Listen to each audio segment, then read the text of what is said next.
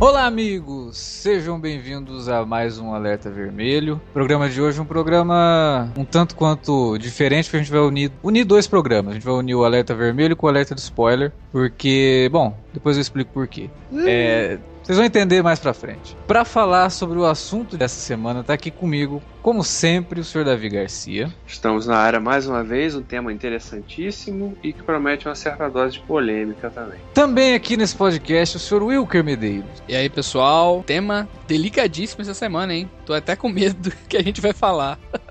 Tá aqui também o senhor Felipe Pereira. É, estamos aí com mamilos do Schwaza. Mamilos mecânicos, mamilos austríacos. E mamilos digitais, né, do Schwarz. Pô, mamilos. Não, que isso? Você que tá dizendo. Mamilos envelhecidos pelo tempo. Com, pele sintética. Muito bem, meus amigos, vamos começar esse podcast que promete uma discussão cinematográfica um tanto quanto diferente do que a gente já fez aqui no Alerta Vermelho. Vamos lá.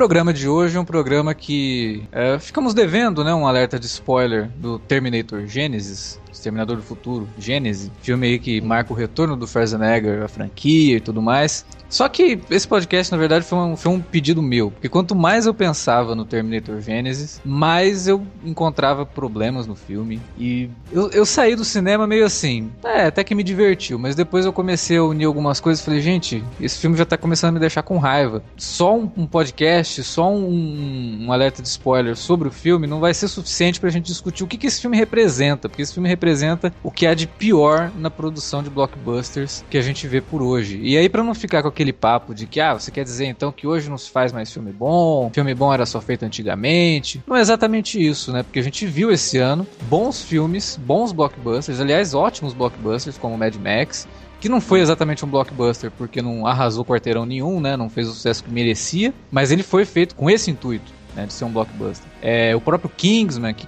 é lá do começo do ano, não é exatamente um, um blockbuster, mas é um filme de ação, né, um filme que rolou uma grana legal e tem um elenco bacana.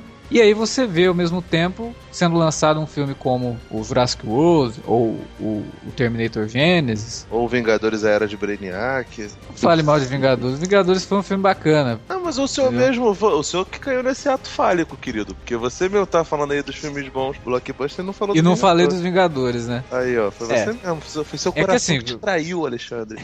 Não tem, acho que assim, não tem comparação entre um Vingadores e um Mad Max ou Kingsman. Mad Max e o Kingsman estão bem acima do Vingadores, mas eu, eu gosto do Vingadores. Acho o Vingadores um, um blockbuster Não, não, muito competente. É porque o Vingadores é um blockbuster mesmo, né? Na Sim, é, concepção da- exatamente. E ele É, é muito competente. Ele é muito Não, mas- mas competente. todos Por mais é- que tenha problemas nas cenas de ação e sejam cenas de ação muito genéricas que a gente já viu em outros filmes, mas ele tem um desenvolvimento bacana, tem um, um bom roteiro. Agora né? vou te falar, viu, Alex? É, o Kingsman, que eu já até citei, né? Como eu fiz uma lista dos melhores blockbusters do ano, e Uhum. até citei o Kingsman e tudo mais, mas eu acho que o Kingsman corre muito por fora, né? Além dele ser um filme Ah, até mas- meio pesado e maluco, eu, Uhum. acho, eu não acho ele uma produção assim pra se comparar em distribuição e orçamento. Não é, não Pode é. até ser, mas a, a característica do filme, se você mostrar pra uma pessoa, um leigo, que não sabe nada disso sobre é, distribuição ou quanto que o filme custou, as características básicas do filme eu acho que caracterizam ele como blockbuster, um, filme de ação blockbuster. É, ele né? Porque ele tem ação desenfreada, sim, sim. Tem alguns elementos, mas eu, eu acabo ficando meio com, com o Vilker, porque a pretensão da- da- das, das distribuidoras realmente não era que, que fosse algo assim. É- Era algo, tipo, relacionado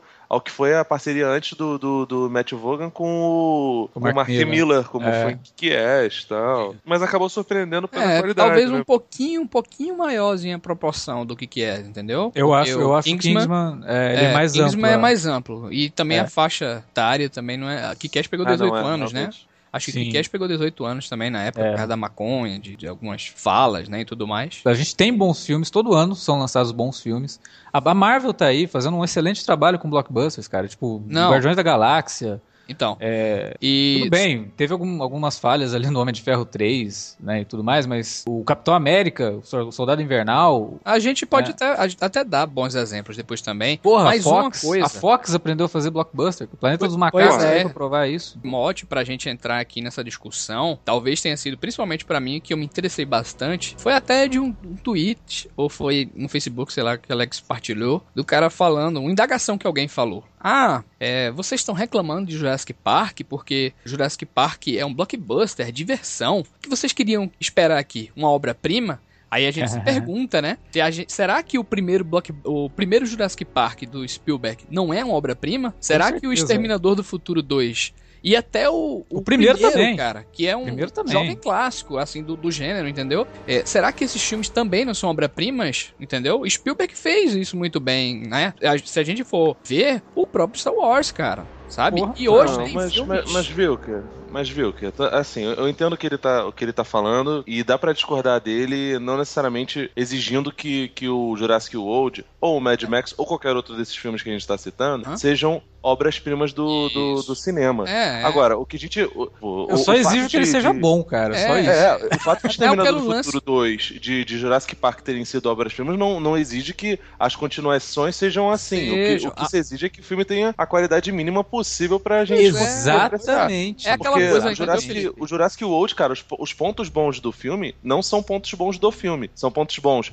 do primeiro filme, que Uhum. são refilmados, Fórmulas, né? todas as situações. É. Criança em perigo, é, a- o, até a o modo de, de apresentar o monstro, né? No, no, no primeiro era o, o caso do, do Tiranossauro Rex, desse era do, do Indominus. Todos os, os plots são reprisados nesse e são reprisados de maneira frívola. São reprisados com personagens que não têm carisma, exceto pelo Star-Lord. Mas é porque é o Star-Lord. É porque Exato. é o estética que a gente gosta dele, gosta de ver ele sem camisa e tal. E é só por isso, porque é, não tem nem, nem ele tem construção de personagem ali no, no, no meio, entendeu? Então. É só pra acho gente é não cair naquela é, blockbuster ou, ou esses filmes entretenimento de Hollywood, a gente não cair naquela que, independentemente, é diversão e, sabe, deixa tudo de Sim, lado. A gente não pode ser condescendente com falhas do filme É, só porque, ah, mas eu queria isso. só me divertir. É, cara. É, e, o- tem, e outra coisa também, não tem aquela coisa de. Eu não compro aquele papinho de, não, mas você tem que desligar o cérebro pra ver esse tipo de filme, porque isso daí é uma coisa inaceitável. Sim, é É inaceitável e é uma falta de respeito. Exatamente. Imagina você se encontrar com um cara que fez parte da produção do filme, né? Virar pra ele e falar: Olha, gostei muito do filme que você, que você, você ajudou a fazer, viu? Eu desliguei o cérebro pra assistir, mas gostei muito. O cara vai falar: Porra, É, assim? não, eles Ah, vai acabam. feliz se você esse falar isso, pessoal, entendeu? esse pessoal vive falando, né? Cara, esse- esses críticos, esse pessoal que quer achar chifre na cabeça de cavalo, falando que Transformers, falando que blockbusters são ruins, são tudo mal amados, né? Não quer saber de nada, não vê o filme como é pra ser e tal. Acaba que eles, nessa de desligar o cérebro, eles é que estão desrespeitando o filme mais que a gente, né? Por esperar e cobrar algo mais interessante, entendeu? Veja bem como que o público não sabe exatamente o que, que ele pode exigir de um filme e o que que ele não pode exigir de um filme, né? É, se você fizer um filme que o filme inteiro é desfocado, todo mundo vai reclamar. Se você fizer um filme que os atores não conseguem é, expressar nenhum tipo de sentimento, nenhum tipo de carisma, todo mundo vai reclamar. Por que, que você pode fazer um filme sem roteiro?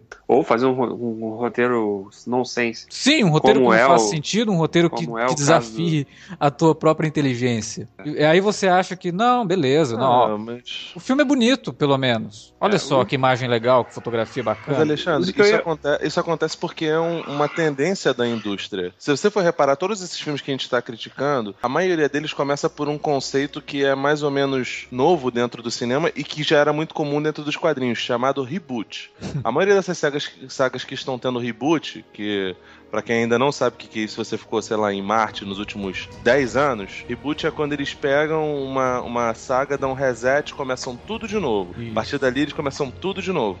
A, maioria desses reboots, eles são feitos sem alma mesmo. Você vê o Transformers. O Transformers primeiro foi feito com um carinhozinho e tal, teve aquelas explosões todas do Michael Bay, mas pelo menos o, o, o filme tinha algum sentido. O Transformers 2, ele só foi feito porque o Michael Bay tinha pensado uma porrada de cena de ação e aí juntou aquilo dali, tipo, sa- sabe aquele, aqueles sabonetes formados por vários pedacinhos de sabão que, que vai, fa- faz tipo uma bolinha assim, bem, bem nojenta, e você acha que ele tá te limpando, tá te sujando pra caralho aquilo, né? Tá repleto de pentelho. Pentelho, pente- pentelho é a liga daquele, daquele, daquele sabão, mas você passa no corpo. Foi isso que aconteceu com, com Transformers 2. Tipo, ninguém avisou pro cara, falou, aí, mano, tem que ter roteiro na parada. Não, não teve. E aí foi, aí teve o 3. Depois eles rebutaram com o mesmo diretor e ficou o mesmo espírito, a mesma coisa. O problema todo é esse, tipo, isso é uma tendência da indústria. Mas é porque o próprio espectador parece que perdeu o amor próprio. De quando você fala que o filme é ruim, ele vira pra você e fala: ah, mas você esperava o quê? Que fosse bom? Ué, como assim? Claro que eu Ué, esperava paguei. que fosse bom. Paguei, Não, pô. meu Deus do céu, cara. Quero- Não, Mas, isso, aí- eu- isso aí é elevar a mediocridade a um nível abissal, né? Então tá tudo muito nivelado por baixo. Então quando você vê um filme como Terminator Genesis, que se você pegar e não pensar no filme, ele pode até te divertir pelo carisma do Schwarza, por algumas cenas de ação, mas espera aí, se eu não pensar, por que eu vou assistir um filme sem pensar? Eu vou assistir, vou ficar ali babando, só vendo um monte de imagem passar na minha porque frente? o, o caso, o, o caso que complica mais ainda o Exterminador do Futuro é porque você já sabe o background dos filmes anteriores. Exato. Então você instintivamente vai pensar sobre aquela trama ali. Fala assim, ah, peraí, o que os caras apresentaram no Exterminador do Futuro 1, 1 e 2 não faz sentido com o que a trama deste filme apresenta. É, esse filme, o, o grande, um dos grandes problemas do Exterminador do Futuro Gênese é que ele pega, faz várias homenagens ao primeiro e ao segundo Exterminador do Futuro, ao mesmo tempo que joga, é, em termos de história, ele joga os dois filmes no lixo, porque, ó, a partir do momento que chegou em 84, eles mataram aquele Exterminador, o resto da história nem deveria acontecer, né? Então, É, o é, Terminator 1 e 2 foi jogado no lixo em termos de história. menos, né? Mas se a gente for, for- for pensar bem assim, até o, o filme de 91, 91, né? O Exterminador é, 2, Terminator. ele meio que dá uma rasgada no roteiro, porque,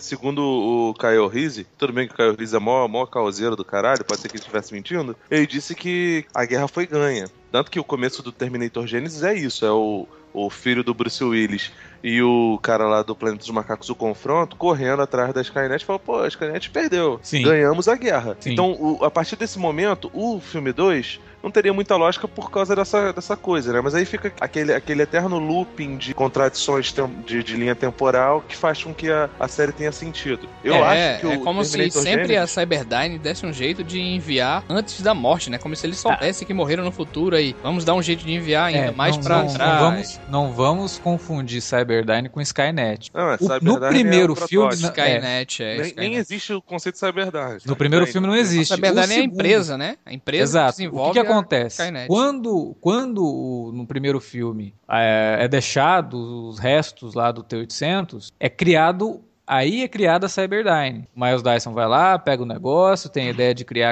aquele, sistema todo. E aí é que é criada uma outra Skynet, que não é a primeira Skynet do primeiro filme. Então quem, quem manda pro passado é- já é a outra Skynet criada a partir. Né? Aí é um paradoxo. Agora o que acontece? É o mesmo nesse- paradoxo utilizado com o John Connor também, né? O pai Isso, dele, que ele. isso. Mas- Agora, nesse Terminator Genesis acontece uma coisa que não faz sentido. Porque a partir do momento que em 1984 eles destroem aquele, ter- aquele T-800, a própria Cyberdyne já não poderia mais existir. E se a Cyberdyne Não. parou de existir, por que a linha do tempo do começo, no futuro, continuou ao ponto do. É, continua do, do inalterada. Dr. Who. né? É, aí o Dr. Who vai lá, isso. transforma o, o, o John Connor no T5000, T4000, sei lá, e manda o John, T- o John Connor. T1500, né? é, Acho Eu que não é sei. T1500. Não, é 3 mil. É 3 É 3000, T3000.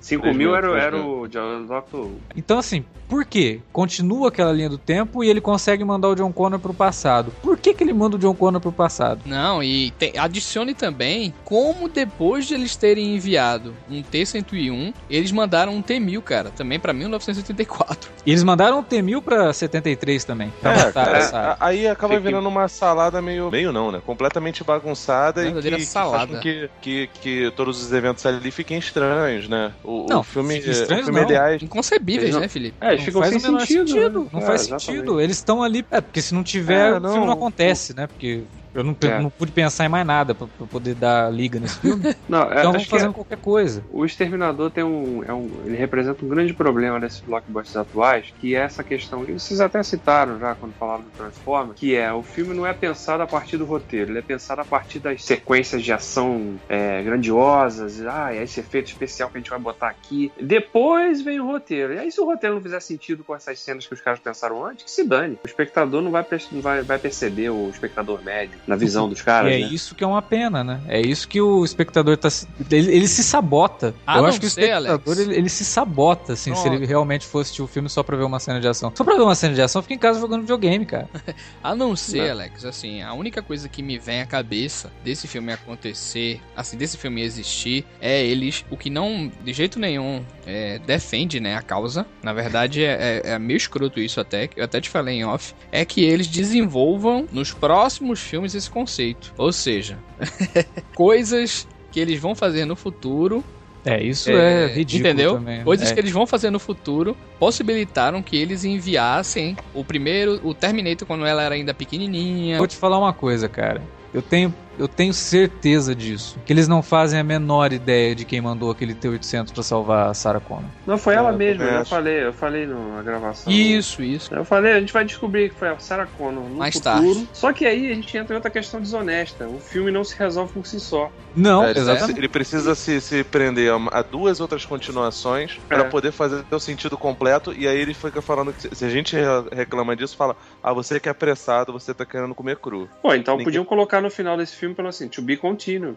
né? Pelo menos. Que aí seria um pouco mais honesto. De, ah, tá, então vou esperar É, mas o a- próximo pra, pra descobrir por que, que o T-800 estava lá em 1974. Não, é. essa- a- a- aliás, a cena pós-créditos é mais ou menos nesse estilo que, do, do To Be Continue. É, é que nem no, no final do, do Império Contra-Ataca, né? Só que a diferença é que no Império Contra-Ataca tinha sentido fazer aquilo. Nesse Uhum. eu acho que é só uma saída covarde. Não, eu É, achei tosco do- também. do- O final, Felipe. Eu não sei se tu pensou dessa forma também.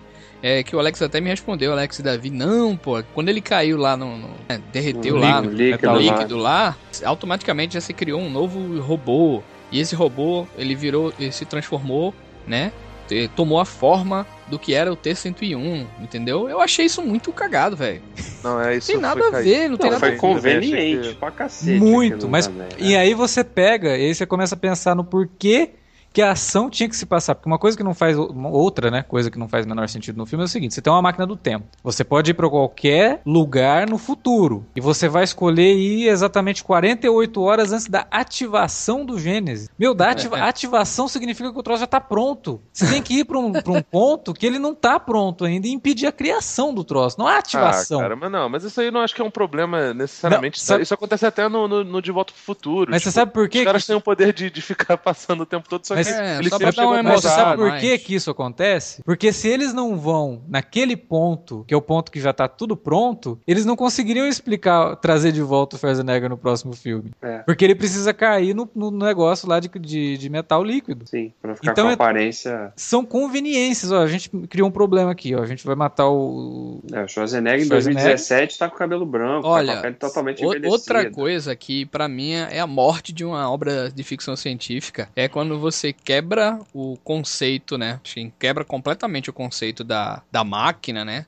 Do, de- Uhum. daquilo ali e torna o troço em emoção, sem desenvolver aquilo muito bem, entendeu? Sabe? Ele fica pelo meio do caminho, né? Nesse- é, o, que, esse- o que eles fazem nesse filme é ridículo, porque. Tipo, pai, Ah, tá, relação- ele é meio que um relação- pai, ele guarda foto, ele É, sim, mas aí na- tem uma cena que ela vai abraçar ele, ele- eu não entendo o conceito de abraço. Aí depois outra cena parece que ele, tem, ele guardava os desenhos dela. Mas peraí, esse robô ele não liga pra sentimentos, mas ao mesmo tempo ele guardava o- os desenhos que a garota fez. se pro- preocupa com ela, é, sabe? É uma coisa muito É, o filme, é, o, fi- é, o, filme, o filme se contradiz, né? Até nesse aspecto ele se contradiz. E, Isso. de novo, mais uma vez, o, expondo como o roteiro foi muito mal Não, pensado. eu não detestei assim com o Pipo Alex. Alex realmente ele não gostou, né, do Exterminador do Futuro Novo. Eu, Ele eu chorou. curti. Alex saiu da, da, da, da, da sessão chorando, inclusive.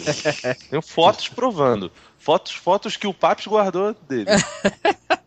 Eu gosto muito do, do Schwarzenegger. Eu acho que o elenco não fica, não deve, né? Os efeitos são muito bons. Tem algumas cenas interessantes, né? É o tom assim de comédia é legal também. Cara, o tom de comédia é legal. Você gostou daquela cena Gosto, som gosto. de Bad Boys, cara? Qual? Aquela cena ao som de Bad Boys, tipo, fazendo a, a apologia ao, a abertura. É, Tá vendo? Ah, o filme é tão Cops. frágil que você assistiu semana passada e não lembra. É porque eu não tô lembrado do Bad Boys, pô, que você tá falando. aí. Cops, não, a abertura de Cops, aquela Ele música faz lá. alusão à abertura de Cops, quando eles estão lá, que eles são presos. Ah, rapaz, mas faz muito tempo que eu não assisto Bad Boys. Nem me liguei nisso aí. Não, mas não é o filme, cara. é- Não, não é o filme, é a música que chama É Bad a Boys. música. Ah, era a Bad Boys. Bad Boys, what you gonna do? Ah, Isso, isso. Pô, aquilo eu achei tão ridículo. É tão ridículo quanto o Schwarzenegger colocando colocando o óculos de estrela no terceiro filme, sabe? Sim, é muito fora de tom aquilo, cara. Não faz sentido. Ah, o, o humor que eu gostei mais é, é com o Chuasa, tá ligado? Até nisso eles, eles não conseguem encontrar o tom, porque, tá, eles fazem lá. A primeira vez que, que o filme aposta nessa, nesse tom cômico, aquela cena que ele tá no carro, que o Caio, aquela. Eles resgatam o Kyle Reese, né? Pegam aquele, naquele furgão, e aí o Aham. Schwarzenegger, ah, tô ensinando ele a ser mais sociável, que ele dá aquele sorriso. É, eu gostei. É, É, que ele tem no 2, cara. Então, só, só, um, só um adendo. É a pior cena da versão estendida do 2. Ela é tão ruim que ela foi deletada pra versão pra cinema. Ela foi derre- deletada por um motivo. E aí o cara pega e faz o Schwarza dar um sorriso pior ainda. É, assim, o mesmo- Mais aberto.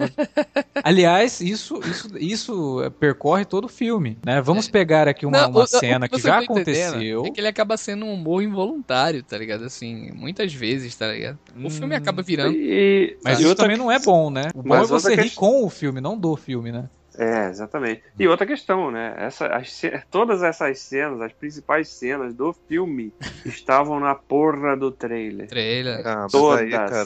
Mas aí é todas. estratégia de, estratégia de marketing, né, cara? Que, que tem essa.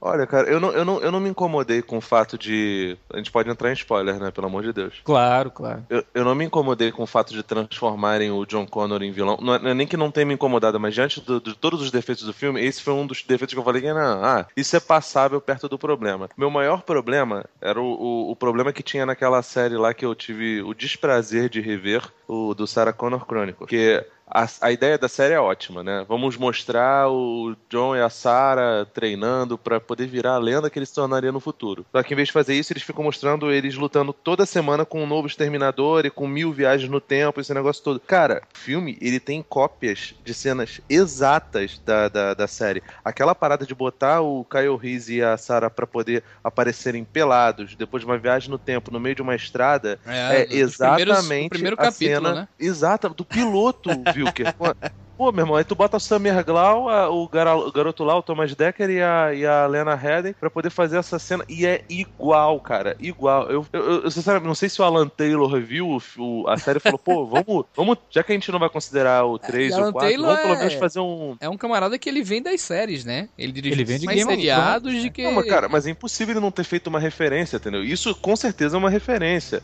Ele É, aproveitou a Lena Headey, aproveitou a, a menina lá de Game of Thrones, as duas, né, estão em Game of Thrones, né, Sim. Sarah Connor, então vamos lá, vamos, vamos zoar com isso aqui, porque vai uma palhaçada, o roteiro é uma porcaria mesmo, vou ficar zoando. Vou Mas fazer então- referência a uma série bosta que é a Sarah Connor Chronicles. Cara, Não, e- não, aí ele faz referência a isso e aí ele bota uma porção de exterminador pelo caminho. Pô, É, cara, aí tem meio o, o, sabota, né, também nesse aspecto. T8, tem o T800 de 84, tem o T800 de 73 lá que é o Paps, tem um T1000 em 73, tem um T1000 em 84, teria um T1000 em 91, que sinceramente não sei o que aconteceu com o Robert Patrick, sei lá. Nada, 91 não aconteceu. O, o Terminator, Foi o Terminator do Futuro 2 não, é, não, não aconteceu. E aí eles chegam e tem o, o John Connor lá com o T3000 que que tá inclusive no pôster e no trailer do, do, do, do filme. Então, tipo, banaliza-se, banaliza-se a, a viagem no tempo, que devia ser algo único. Pô, no primeiro filme foi um, um perrengue pro, pro Michael Bean chegar lá. Pô, é, tipo assim, uma dificuldade tremenda. Pra chegar no final das contas ter, ter 3, 4, 5, 6, 7 viagens no tempo no, no, no quinto filme. Pera lá, cara.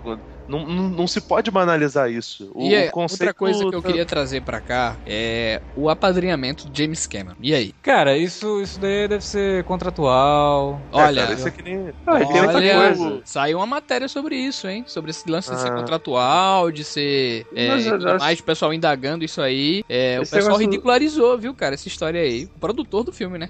Vocês acham mesmo que o James Cameron, que o, a grana que ele já ganhou, vocês acham que ele ia perder tempo elogiando um filme pra ganhar um troco? Ele falou bem assim. Não, não. Não, Não, essa- acho que é pra ganhar um troco, cara. Pra mim é que nem o, o, o Stan Lee chega e fala pro Thomas Jane que ele foi o, o justiceiro perfeito, que foi, pra, foi ele pra, pra quem eu imaginei. A mesma coisa que ele elogiar o Rodney Buchanan e falar, pô, o primeiro Hulk que eu queria, que eu queria fazer, eu queria que você desenhasse. É isso mesmo, entendeu? Excelsior. O cara vai elogiar porque é parte da franquia dele. O, o Cameron realmente não precisa de dinheiro. Mas agora, se for, for- se for pensar que ele só vai elogiar alguma coisa de acordo com qualidade, então tem alguma coisa É errada. porque ele Avatar foi uma reprova, né? merda. Os dois anteriores ele reprova, Felipe. Sim, os dois Não, anteriores. mas ele não tem isso. Isso, cara. O, a gente tem que lembrar que ele, ele é muito amigo do Schwarzenegger, Sim. né? Então, Ah. um- um- Não, no terceiro um- filme ele deu uma declaração muito bizarra na época, eu lembro. Que. e- e- Isso aí foi depois que o filme saiu, né? Todo mundo soube. Que era aquele negócio. Eu disse pro Schwarzenegger: vai lá, ganhe dinheiro e te aposenta, entendeu? Essa foi a declaração. É, E tem outra agora- questão, cara. Tem outra questão que é- tem que lembrar que a franquia, a marca Exterminado, vai voltar pra mão dele em 2019. 2019. Então ele não pode sabotar o troço. Ah, não, tudo merda. Não, não quero que as pessoas vejam. Porque ele sabe que ele, daqui a, sei lá, daqui a 4, 5 anos, A marca é dele Cara, de novo. Ah, apesar marca que. dele de novo, é, ele pode é. querer. Agora sim, apesar que ele só vai trabalhar novo. com Terminator, se ele voltar a trabalhar com Terminator, ele só vai fazer isso daqui a uns 10 anos, né, cara? Porque vem Avatar pra caramba aí, né? É, mas, eu, mas o, vocês não podem esquecer que é uma franquia. Então, qualquer como volta pra ele em 2019, qualquer coisa que for feita com o filme, É. a grana É. vai pra mão dele, entendeu? Tem participação dele, viu, cara?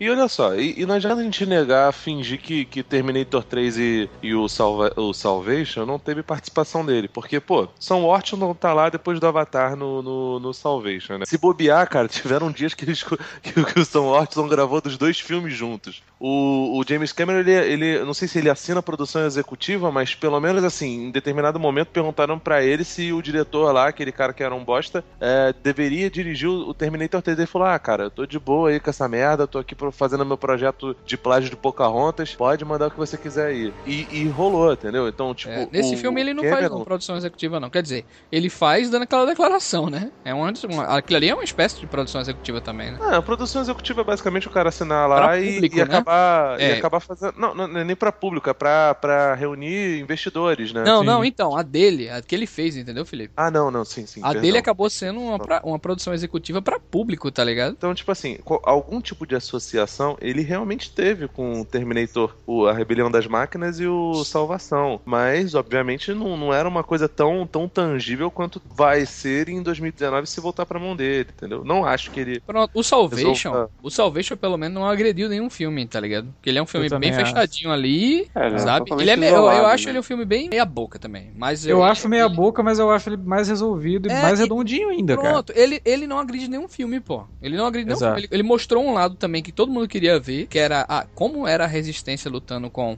a Skynet, né, naquela época. E também ele não, sabe, não altera nada, não mexe com Isso. nada, tá ligado? Mostra E tem a um relação Kyle Reese bem melhor também. Kyle com o, o John, né? Não, é, tem, tem, tem realmente o melhor Kyle Reese da, da, da, da história, que também não é muito difícil, né? Se Tratando do, do Jay Courtney e do, do Michael Bean. Gosto. Mas o, porra, mas o Michael Bean, cara, ele é muito bom, perto bom. Eu não Gosto sei se assim, perto do Jay Courtney, mas eu gosto muito do Michael Bean. Eu acho que ele É, consegue passar Talvez, toda ele, talvez do- ele não tenha feito muita coisa boa depois, mas... É, Não, mas a, a ele ingenuidade do personagem. É, a ingenuidade do personagem. Não, cara, sabe, sabe o que eu lembro? A primeira vez que eu gravei com vocês foi sobre, sobre a saga Terminator, eu reouvi esses dias. Uhum. E uma das coisas que, que, que eu achei pontual, e não tinha notado na época, foi um comentário do Davi. Ele fala: Ah, o filme se passa, não sei se são 6 ou 16 anos antes da, de estourar aquela guerra da, da, da Skynet contra a humanidade, né? Por que, que o filme não foi mais perto? Foi exatamente por isso, por cagaço de, de, de tocar na- lá, lá na coisa, já que tinha sido.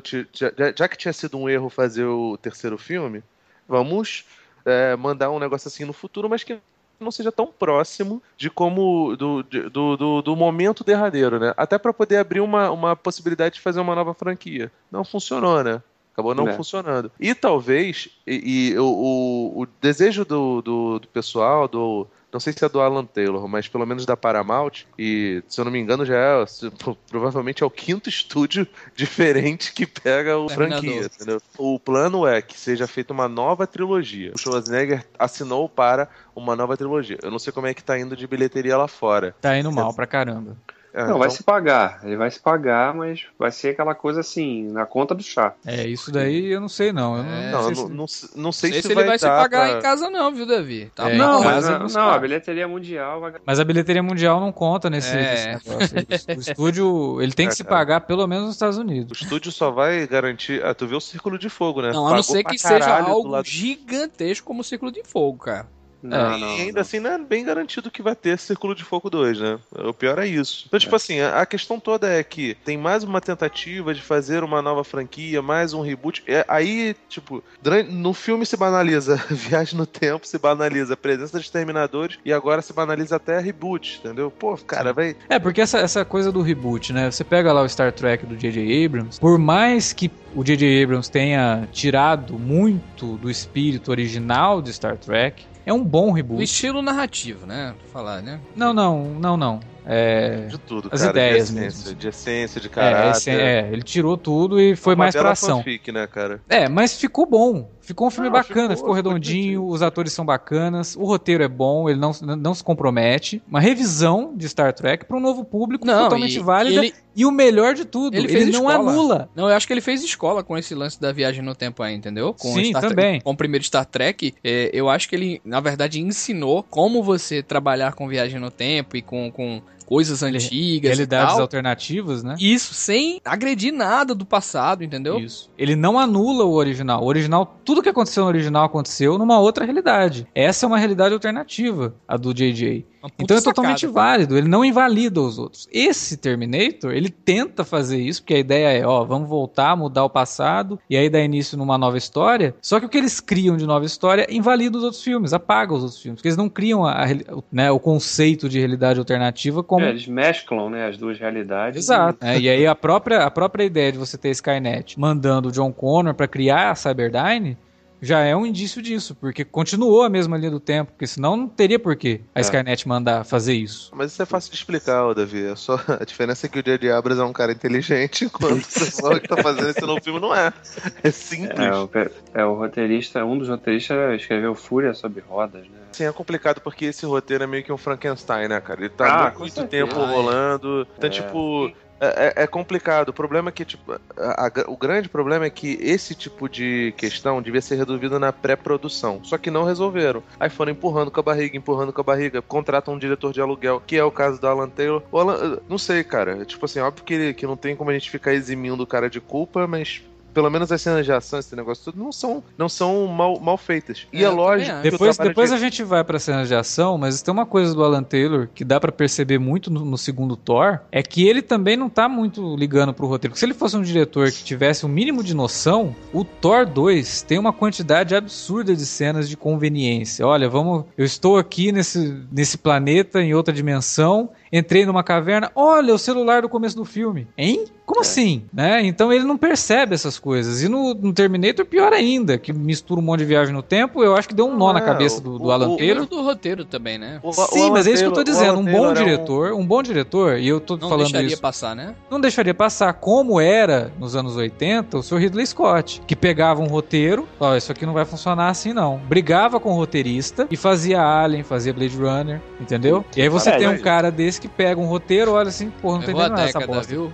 É um, Sim, é um- essa- é um- o, o, o Taylor é um diretor de, de, de episódios de televisão, gente. É, a a questão é que ele foi alçado a um patamar que não é o dele, entendeu? Então, tipo assim, a gente, a gente exige dele um, um background que não é o dele, porque Hollywood acredita que o cara é bom e o cara não é. É, o ele cara é diretor de aluguel, né, como você falou. Tipo assim, o, o, o, Thor, o, Thor, o Thor 2, ele é um grande telefilme. Esse, Te- Exterminador Gênesis, é um grande telefilme, só que com, com um orçamento gigantesco tal. Pô, ele fez ótimos episódios do, da- das séries da, da HBO, mas não necessariamente vai fazer, vai fazer alguma coisa boa no, no cinema. Então, tipo assim, ele não tem esse, esse craquejo, esse, Acho que o essa, problema, essa coisa o grande toda. problema não tá no- muito na direção, não, viu, cara? Acho que tá mais. Eu entendo o que o Alexandre tá falando, entendo perfeitamente. Mas é como aquele. que- como ele também falou, né? O diretor de foi contratado e tal. Eu acho que o maior problema do filme tá né? mesmo no roteiro, cara. É, o problema é que quando você tem um roteiro ruim e um diretor muito bom, o cara consegue disfarçar os, Pois é. as cagadas do roteiro. Agora, se você tem um roteiro ruim e um diretor que também não está interessado em fugir do lugar comum ali, ou de tentar dar uma ajeitada no, no que tem de ruim no roteiro, aí você tem um resultado final que, que tá sabotado, né? É, e sai um Lanterna Verde da vida, né? Sai... Sim. Não,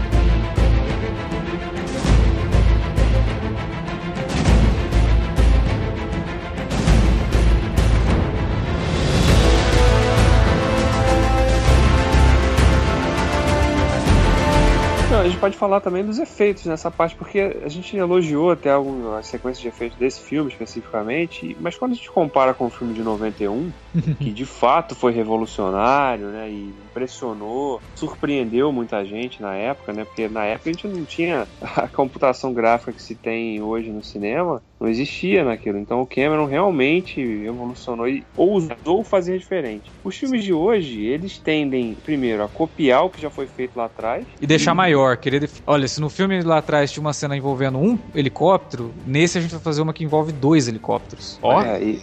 E vão fazer dois vai. helicópteros fazendo. Manobras é, impossíveis, cara. É, exatamente. Não, e, e é impossível. Vamos... O, o raio dos helicópteros se movem como naves de Battlestar Galactica, cara. Não tem como.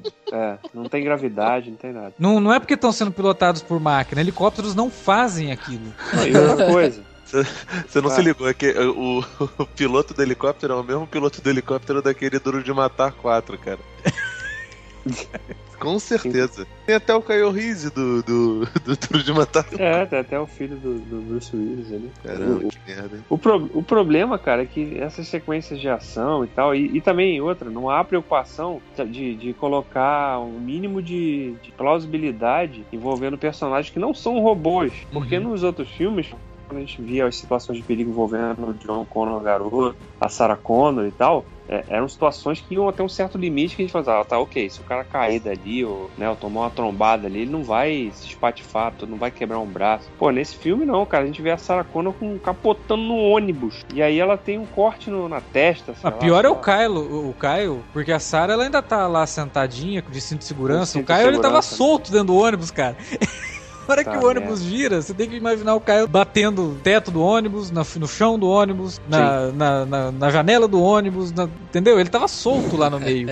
É. Aquilo ali é o tipo de coisa que, pô, a gente aceita no Velozes e Furiosos, porque o Velozes e Furiosos abraçou a ideia de que aqueles caras são quase super seres. Né? Agora, no Terminator, todo o grande lance é, são máquinas versus homens. Se você quer colocar os homens se comportando ou não tendo nenhum tipo de perigo iminente para eles, eles, é. eles viram máquinas, cara. Eles viram simples pixels, né? E aí, aí fica difícil você se importar de fato com o personagem que você sabe. Peraí, se o cara resistiu isso aí. Ele vai resistir pode, qualquer coisa. Pode explodir o prédio da, da, da, da Cyberdyne lá agora, que ah, cara, não vai ter problema nenhum. Você não entendeu a mensagem subliminar que tá, que tá presente nessa resistência deles, cara.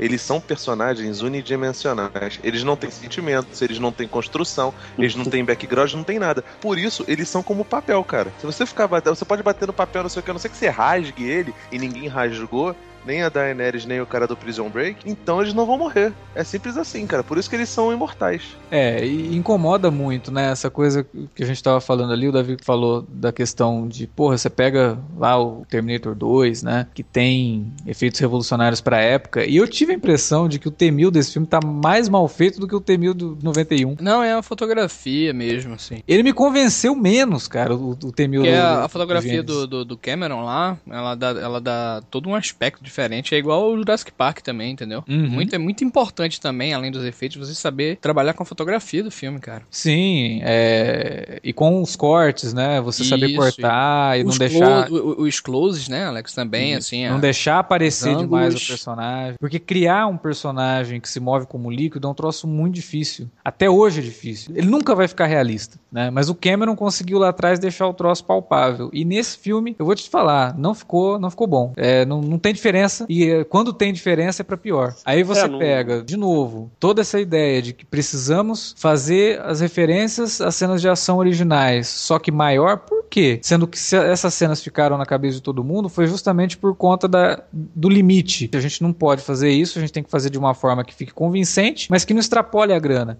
Como a gente tem muita grana, a gente pode fazer qualquer coisa agora. Então vamos fazer qualquer coisa no computador, vamos fazer qualquer coisa que o espectador vai aceitar qualquer coisa. Ficou aparecendo até, eu até fico imaginando exercício, fazendo um exercício de como que deve ter sido o bastidor. Tem lá uma, né, tem um cronograma lá de, bom, essa semana a gente vai gravar a sequência da ponte, né, que tem aquela perseguição que eles estão no ônibus e tal, e aí o John Connor surge perseguindo eles. Tá, aí os caras fazem a cena, vem cá, o nosso orçamento para essa sequência aqui é de 25 milhões a gente só gastou 20. O que a gente pode fazer a mais aqui para. Aí nessa, o cara estende uma cena, não acrescenta nada, torna um resultado artificial e você não tem envolvimento do espectador, porque já se distanciou a partir do momento que você mostra uma Sarah Connor e um Kyle Reese capotando e tendo só um cortezinho na testa, né? Então acho que é, é muito por aí. Acho que hoje em dia os caras não têm o mesmo limite, a mesma dosagem, o equilíbrio que se tinha nos filmes da década de 90, 80 até, né? Que no, quando se tinha menos recurso para fazer os efeitos mais impressionantes, mas os caras com, com o que tinham na mão sabiam dosar muito mais o limite das coisas, das, até onde que se vai com aquela sequência, como que a gente vai colocar o nosso protagonista em perigo, né? De fato, para que o espectador sinta que ele está em perigo realmente, genuíno. E hoje em dia não, hoje é tudo muito pasteurizado. Não tudo, né? Vamos, né? A gente falou no início que a gente não ia ficar só. Porque não são todos, né? Por exemplo, eu ia falar antes e tava quase esquecendo. Tem um blockbuster, uma franquia que eu sou mega fã e que soube se reinventar e fazer filmes que são blockbusters realmente na acepção da palavra, mas que também respeita a inteligência do espectador e cria uma história realmente nova, mais ousada. Foi o filme de 2012, o, o último do 007, o Skyfall. Exatamente. Foi um filme que foi muito elogiado pela crítica, né? Até um fenômeno dentro da própria franquia do 007, que sempre foi tida como uma franquia é, realmente pipoca, simplesmente, né? Que tá, é divertido, mas não tem nada ali. E o Skyfall vai além. E é um filme blockbuster. É um fenômeno, grande, né? Eu, eu acho que o Skyfall é mais por um, é mais um fenômeno, assim, entendeu? Mas o próprio Cassino Royale já tinha. Já tinha sido, sim, é, sim. Já, já, trouxe muita, muita crítica positiva à franquia por reinventar, deixar o personagem mais humano. E, de uma, e deixar o personagem mais humano sem tirar as características dele de herói. Uhum. É, então, porra, a franquia 007 ela tá sempre se reinventando e se adequando ao que é feito de melhor. Ao, se adequando ao tempo que ela está, né? Isso, é, mas ela sempre se adequa ao que é feito de melhor daquela, daquele período. Uhum. Então você tem lá nos anos 80, chegou um ponto que eles, não, vamos fazer um filme mais policial, uma coisa mais, né, meio máquina mortífera, e saiu o, os filmes com o Timothy Dalton, principalmente o Licença para Matar. Tem uhum. até a música do Michael Kamen, eles vão até no, no Michael Kamen para trazer essa referência do máquina mortífera. É, aí nos anos 90, que tava aquela coisa de techno thriller, você traz ali o GoldenEye, o é. Amanhã Nunca Morre, o próprio Mundo Não É Bastante, o Novo Dia para Morrer, é um filme que ficou fora da curva ali, porque é, ele, ele, ele, é, ele quis fazer um quase que uma homenagem aos filmes do, do Roger Moore, né? Bem é, pastelão, mas aí não carro funcionou. invisível, cacete. E aí com o Nolan fazendo toda aquela coisa do Batman, né, do Batman Begins e tal, os caras falaram, não, a gente precisa reinventar o, o 007 uhum. dentro dessa ideia aqui de Batman, de identidade Borne, sabe? Um cara mais pé no chão. Sim. E eles conseguiram fazer isso muito bem com o Cassino Royale. É um puta de um blockbuster. É um filme que você vê o dinheiro bem gasto, uhum. né? Nas cenas de ação, nas explosões, isso. porque é tudo muito bem feito, né? Aí teve o Quantum of Solace, que né, dá uma caída também, mas aí retoma com o Skyfall, fazendo de novo o que foi feito no Cassino Royale. É um puta blockbuster, cara. Tem cenas grandiosíssimas. E você não fica naquela de que, ah, isso aqui é digital, ah, isso aqui é CGI. Tudo é. parece muito palpável. É. E você cria, e você cria realmente um, um, um senso de que o espectador de fato, embora você saiba, ah, é o 007, não vai acontecer nada com ele, mas em vários momentos você fica, caraca, agora fudeu. O 007 morreu agora, cara. Não, a cena, a cena da tortura do Cassino Royale é surreal. Aí, é Exatamente. Sim. Humanizou o personagem, deixou ele falho, uhum. né? deixou ele sangrar como sangrava o John McClane no Duro de Matar 1, e que agora no último filme o cara virou, né, o é, super-homem. É. Então, minha gente, vocês acham que essa questão dos efeitos é, excessivo, assim, o uso excessivo de efeito pode, de certo modo, ser uma das um dos pontos que, que, causam é, problemas, assim, nos blockbusters? E, Não e... é o uso excessivo. Hoje, qualquer filme, ele usa efeitos... Qualquer filme que você for ver hoje, até drama, Uhum. 90% do filme são efeitos visuais, cara. Você vê um personagem entrando numa casa, você pode contar que ele, aquela casa que você achou linda, ela nem existe. é, o filme, ele é. No, 80% é. dele é efeito, Não, é, efeito an visual. Ano passado, é, eu fiquei maluco, assim, quando eu tava vendo uns extras que soltaram no YouTube do Garoto Exemplar, né, cara? Do David Fincher, né? Sim, ele Minha gente, cara, é, é até quase tudo fundo verde, velho. E até assim, o, o Fincher ele é meio maluco, assim, pra. Parece a até luz, né? toque. Né? Não, não é nem luz. pra luz, é pra câmera. Ele odeia a câmera mexendo. Então, se tiver uma cena que a câmera dá uma mexidinha, ele pede pro cara estabilizar na pós-produção pro negócio não mexer, né? Então, parece até toque, né? Tipo Monk dirigindo um filme. A câmera tremeu, eu quero que fique reto. Hoje todo filme tem efeito visual. O problema é quando você não sabe utilizar o efeito visual e quando você quer fazer o efeito visual ter mais importância do que o, a história do filme. É, quando, quando o efeito visual não é usado como artifício, mas como chamariz. Uma muleta, Exato. né? É, a muleta, muleta. exatamente. O- Vamos o disfarçar o problema do roteiro com uma cena lotada de efeitos visuais. É, cheia de informação visual e tal. É o É, Transformers, né? Isso é lugar comum, cara. Tipo assim, o que, o que acontece de, de cuidado, o que vocês citaram do Skyfall e no Planeta dos Macacos, tanto a origem quanto o confronto, é ponto fora da curva, cara. Porque a maioria dos reboots é isso mesmo, cara. Tipo, é uma porção de coisa, de, de, de parada estourando na tela pra poder, poder disfarçar mediocridade, entendeu? E isso eu não tô nem falando assim do, do da fase 1 ou fase 2 da Marvel, não. Acho que, que a fase 1 e fase 2 da Marvel é bem feita. Os filmes são, são, são aquilo dali, são bons filmes medíocres, mas pelo menos eles entregam o, o que eles se propõem. Eu tô falando de coisas como Espetacular Homem-Aranha do Mark Webb. Pô, cara, por menos de 10 anos entre um espaço e outro, você precisa fazer um novo Homem-Aranha, não sei o quê, que, que ouve Coldplay e que descobre os poderes dele é, de, de maneira esdrúxula, entendeu? Pra quê, cara? É só pra poder, poder botar gente nova? É só pra poder fazer o dinheiro rodar? Não sei como é que vai ser agora o, o novo Quarteto Fantástico da, da, da Fox também, mas corre um grande risco de ser um reboot fracassado também. Eu acho que o novo Quarteto, da- Quarteto Fantástico da Fox vai ser um bom filme. E se ele fracassar, vai ser por preconceito do público. Por conta de todas as alterações que foram feitas, né, dentro daquilo que se conhece do quarteto. Eu, eu tô acreditando bastante nesse, nesse reboot do quarteto. Eu acho que vai ser um filme Eu muito acho que o canone do quarteto não é tão forte assim, não, viu, Alex? Pra. É, tem É, isso, pode mas... ser sabotado pelos fãzinhos e tal, né? É, Mas- entendeu? Fica aquela o- o- conversinha o- besta de fã. É, e, a é, Marvel também tá não é uma- de, e a Marvel tá fazendo de tudo pra poder sabotar eles e os X-Men, né? sim. Cancelando o o que é um absurdo, né? Agora Mas, acho- É um absurdo e vai ser um tiro no pé, porque eles não vão conseguir sabotar o X-Men, principalmente depois Pois do, do Dias do Dias do Futuro Esquecido. Esquecido. E agora com esse, que vai ser, pô, o nome do filme é Apocalipse. E pelo que o Brian Singer falou, tudo aquilo que os fãs ficavam enchendo o saco, que queria ver os X-Men em ação juntos, A que vai ter equipe, nesse né? filme. É, vai Não, ter nesse eu, filme. Sabe o que eu tava. Que eu tô pensando, Alex, desse novo quarteto? É que ele pode ser pro quarteto o que o, o que o filme do Singer foi pro X-Men, cara. Porque o primeiro Singer.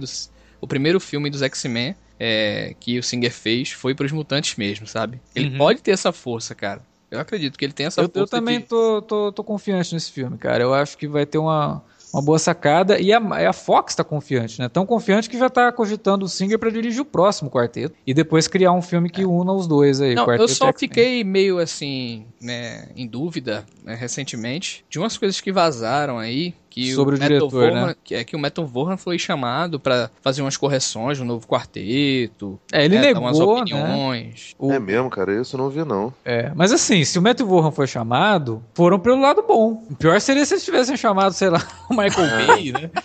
Se chamaram o Matthew Vaughan, significa que eles estão preocupados em entregar uma... uma- não sei não, filme. cara. Metal Vaughan quer não. fazer o terceiro, viu, cara? Agora, o, Que que pro- é? O que quer, né? Agora, o É. problema do, do, do, do- do quarteto pode ser o próprio diretor, que é um diretor que já, assim, tá totalmente. ele- esse cara não faz mais nada na Fox, porque ele arrumou briga com os produtores, deu uma de estrelinha, Ah, né? Deu uma foi? de diva. Ixi, cara, foi foda. O cara É, fez. tanto, tanto que ele tava cotado pra fazer o spin-off do Star Wars e já foi limado também. É, depois que começou a sair essa história dele aí, o pessoal lá da Disney, não, esse cara a gente não quer. Ele, esse cara, ele cometeu suicídio profissional. Ele não vai conseguir fazer mais nada. Vai ser muito difícil ele conseguir fazer alguma coisa. E se o filme dele for ruim, meu É, se velho. o filme for ruim, aí já era, né? Mas, Não, mas aí que tá, tipo assim, o cara pode ter feito de bode. E a última vez que chamaram alguém pra poder consertar cagadas anteriores, o que que deu, né? Foi no Homem de Aço. Chamaram o Nolan pra poder. Não, não, o Nolan tá, tá segurando o Snyder na cordinha, não sei o não, o quê. Nolan, não, pelo contrário. Ah, é, o Nolan, já- o Nolan antes de ser. porra nenhuma. Antes de ser lançado o filme, o Nolan, eu até. A gente Lavou até as mãos, brincou, assim. né, Alex? Eu fiquei até tirei onda com o Alex. Ó, pra aí, Alex, o cara já querendo colocar o corpo de fora, ó. Porque ele disse, É. ó, não teve nada a ver. Eu produzi o filme, o cara às vezes me ligava no celular e tal, mas não teve nada a ver. O filme é do Zack Snyder, ele falou. É, o Nolan, o Nolan tirou o corpo fora total, desde o começo. Tanto que agora nem aparece mais o nome dele como produtor dos novos filmes. É, É, agora. porque ele não é produtor. Não, agora é total, total do Snyder, cara. Isso é. aí é. Agora. Esse, esse aqui é o medo, né?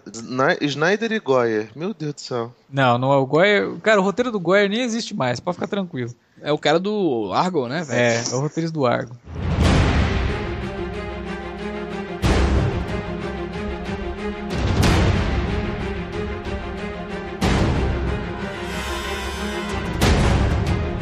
Deixando muito claro, a gente adora blockbusters, né? Eu a gente vou ver gosta. Todos é, a gente tá sempre assistindo, tanto que a gente sempre grava os alertas é, de spoiler, né? De blockbuster. Fale Tô- por vocês. Tô, tô até curioso pra caramba ver agora o Homem-Formiga. porque Também, Muita tô. gente elogiando aí. Então, quer dizer, eu vou, eu vou sempre, assim, eu vou sempre com o coração aberto e querendo gostar muito do filme. Fiquei realmente muito triste, cara, porque o Exterminador do Futuro eu tava esperando pra ver. Eu gosto muito da franquia, apesar de, dos problemas do terceiro e do quarto filme e tal. Gosto muito dos dois primeiros. Eu fui, fui, fui pro cinema assim, cara, porra, não fui Não, é a franquia né? que eu tenho mais carinho, velho, do cinema.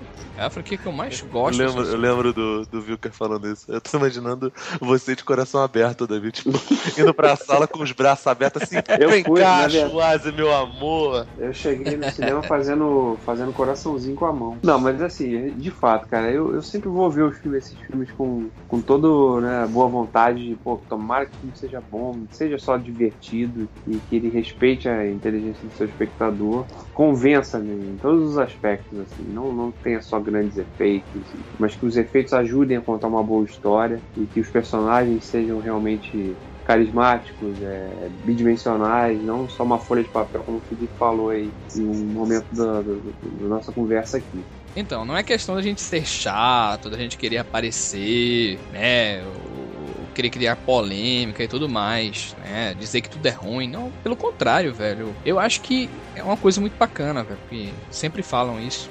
E eu peguei isso aí como, entre aspas, mantra, né? Para ver esses filmes de blockbuster. É que se você categorizar por baixo tudo, né? Nivelar realmente por baixo e dizer que tudo tá bom, tudo tá ok, é isso mesmo, e vamos lotar o cinema, não vamos criticar ou apontar erros e tal, porque os produtores vão se importar pra fazer algo melhor, entendeu? Tá? Não, Não pode é. criar uma zona de conforto. entendeu? Não tem, não Ah, tem. já existe essa zona de conforto, né? Independente do que a gente for, faz, for falar. Sim, sim. A zona de, e o- fazer. e o pior de tudo, né? Uma zona de conforto que existe na cabeça do próprio espectador. Sim, sim. O espectador acaba pensando com a cabeça do produtor, que é quem menos entende de filme, né? É o cara que ele. Tornou-se tornou-se algo cultural. Isso que o Wilker tá falando é algo, algo cultural. Pô, a nossa postura deve ser exatamente o contrário, cara. A gente, a gente não pode ser simplesmente cri-cri por ser cri-cri, assim como gente também não pode ser vazios por ser vazios, cara. Os Exato. persona- personagens têm que ser bidimensionais, cara. Mesmo no, no- mesmo o Comando pra Matar, que é um dos filmes mais vazios da carreira do, do Schwarzenegger, você sente mais textura na porra da Alissa Milano passando é, sorvete na cara do Schwarzenegger do que nesse, entendeu? Você citou o Comando pra Matar, mas tem, um, tem inúmeros filmes aí, tanto antigos quanto recentes, e eu, eu quero frisar isso, né, mais uma vez, porque o Wilker também tava com medo de ficar com essa característica. Tem filmes recentes muito bons, cara, tem filmes muito bons sendo feitos. Né? E se tem filmes bons sendo feitos, por que, que a gente vai ficar aceitando qualquer coisa dos, out- dos outros? Não, Ah, não, mas o o Schwarza tá legal no filme. Pô, e daí, cara? Não é só isso. Não, inclusive Sabe? dentro do subgênero de, de blockbuster. Eu entendo o que o Wilker tá falando, porque, tipo, a gente já conversou algumas vezes sobre isso, e dentro da, da própria cena de crítica de cinema de Pernambuco, tem uma galera que, que torce o nariz pra filmes blockbuster, entendeu? Ah, não é só Pernambuco, em todo lugar tem. Não, tem sim, sim, mas tem é- gente é que porque- renega, né, os blockbusters. Ah, é, como, como se não fosse cinema e como se, se para ter um filme do Diário não precisasse ter pô, mil outros, outros é, subprodutos do, do Spielberg, Uhum. por exemplo. Mas é porque Pernambuco se tornou uma, uma praça de cinema, tanto de realizadores quanto de críticos, muito efervescente e em pouco tempo, sabe? Foi, foi algo meio. Tipo, jogaram uma sementinha ali, daqui a pouco, vrum, cresceu uma, uma cena de cinema ali. E o Wilker faz parte da do, do pessoal que, que não necessariamente detesta blockbuster. Ele, aliás, ele adora. Então entendo o, o, o que ele tá falando em relação a isso. E todo mundo aqui também gosta de, de blockbuster. A gente cresceu. A maioria do, do, do pessoal que, que frequenta o Cine Alerta, tanto dos convidados quanto do, do, do, do pessoal fixo, tem passado nerd e tem o background nerd. Então isso faz parte até da nossa cinefilia. Só que não dá pra ficar engolindo as coisas assim. Até em, em respeito aos bons filmes blockbuster, cara. Em respeito ao Exterminador do Futuro 2 e 1, em respeito ao Jurassic Park, em respeito a Star Wars. São todos filmes bem construídos. E se deixaram de, de ser bem construídos, eles têm que retornar. Tem que voltar a ser bom, tem que, tem que ser como é Planeta dos Macacos o Confronto, tem que ser como é Mad Max, tem que ser como é Skyfall e por aí vai. É por isso, Felipe, que quando alguém faz algo um pouquinho acima do nível, no caso do recente filme do Nolan aí, que é o Interestelar, o filme é taxado da obra-prima da década, né, cara? Pô, mas você vê, por exemplo, um Inception, né? do- Citando, pra citar o próprio Nolan, né? Um filme que é pensado há muito tempo, é um filme também grandioso e que, que, que e ousa fazer uma coisa diferente também, né? Sim. Não se, não, se, não se sustenta só na muleta de ser um mais um filme de franquia ou um reboot e que, e que ousa, acho que é, que é o que falta hoje também, hoje em dia, né? Quando se fala em blockbuster, as pessoas têm, os caras têm apostado muito em fórmulas já conhecidas, marcas, né? Porque não sei se os caras acham que ah, essa marca é conhecida, é mais fácil de vender. Se a gente faz uma coisa inédita, é mais difícil, né? Aposta não, a exemplo do Tomorrowland, né, cara? Tomorrowland foi um fracasso aí, né? Sim, É, sim, flopou, sim. né? Não, e às vezes até as próprias franquias, né? A continuidade de franquias que começaram tão bem, como o Duro de Matar, por exemplo, elas vão empalidecendo à medida que aquela, que ela evolui, né? Parece que os filmes vão piorando. Um pasteurizando, tem um- cara. É, então, quer dizer, ela, ela própria ela vai se anulando. O Velozes E- de vocês prova o contrário, né, no caso, né? É o único que... É, o Veloz, o É, o Veloz, Velozes foge da curva, né? Porque ele. ele abraça o absurdo. É, ele, ele, ele, Ele se não nega, transforma. né? Ele Exato. se transforma. E vem por aí o, o Piratas do Caribe 5, né, É, o também. Piratas é um filme que pra mim só vale o primeiro, cara. Sim. Piratas Não, é, é- o clássico, é o clássico refresco. É, tem, tem, du, tem duas colherinhas de, de, de suco ali e tem 8 litros quando devia ter dois É de isso. água. Exatamente. Água suja. É, e aí a gente volta naquela situação, né? Se essas franquias, né, que já são antigas, tiveram filmes tão bons, por que, que o público tem que se contentar com os novos exemplares pelo simples fato deles existirem? Ah, o que importa é que eu vou ver o Schwarza, o que importa é que eu vou ver dinossauro, o que importa... Não é cara, bem assim, né? É porque o público se acostumou também a ser, a, a ser completamente sem critério de, e de entrar naquela, naquela lógica do faz melhor então. Não pode falar mal. É. Ah, o Sadovski falou mal do filme lá dos garotinhos com câncer. Ah, o Sadovski falou mal do, do 50 Tons de Cinza. Pô, ele por acaso vendeu 50 milhões de cópias? Eu falei, pô, meu irmão. Jesus Cristo. Se for entrar nessa, nessa onda, é argumento quinta série, cara. E as pessoas têm que parar de, de estar na quinta série a vida inteira. Sim. Eu lembro, eu lembro um comentário, assim, cara, que foi do Hobbit 1. Fiz a crítica do Hobbit 1. Eu Acho que eu dei nota 6, assim, mais ou menos. É, gostei do filme, mas falei, né? Alguns problemas sobre o filme. O cara colocou assim. É por isso que Peter Jackson é o diretor consagrado e é por isso que o Wilker Medeiros escreve pra esse site de quinta categoria. Tá certo. Você- Sabe por que você guardou isso? Que ele tocou na ferida. Que ele tocou no seu, no seu âmago, no seu sentimento, viu? Que? E agora, vira, meu irmão. Cala a boca desse cara. Cala a boca desse cara.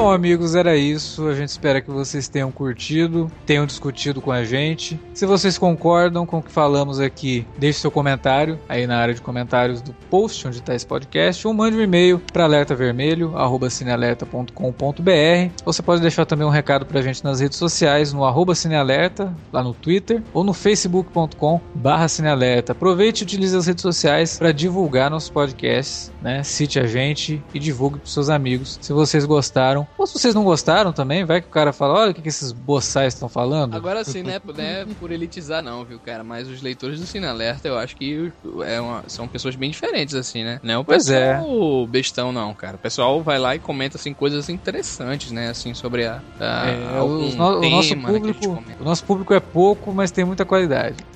O pessoal é seletivo, né? Então, Pois é, não, aqui a gente se orgulha muito. É, Mas a gente espera também que se vocês discordarem, por favor, comentem. A gente quer debater mesmo. Isso é um assunto que ainda pode gerar né, é, outros debates interessantes, até debates sobre a própria função né, do crítico e da crítica hoje. Principalmente dentro de um, de um ambiente como a internet, onde todo mundo pode é, colocar sua opinião e ter um milhão de acessos, né? Tudo mais. Isso, Queria- é uma dica. Se a pessoa, se a pessoa no meio da discussão falar assim, ah, essa é a minha opinião e não apresentar nada além disso, pode ter certeza que ela tá errada. É, Porque tem, existe... opinião não pode ser somente a opinião não pode ser base de argumento. Se você tem Sim, algum exato. ponto a defender, você tem que saber defendê-lo. Se você não sabe defender, é porque a ideia é fraca. É, inclusive virou um vício de internet, né? O Sim. cara terminar o comentário, essa é a minha opinião. Pô, puta que pariu, né? E Tem como... um filme do. É cê- quase um cê- pedido de desculpa, né? É, desculpem, mas essa é Você apenas... quer, você quer desconstruir isso? Veja um filme chamado O Mestre, do Paul Thomas Anderson.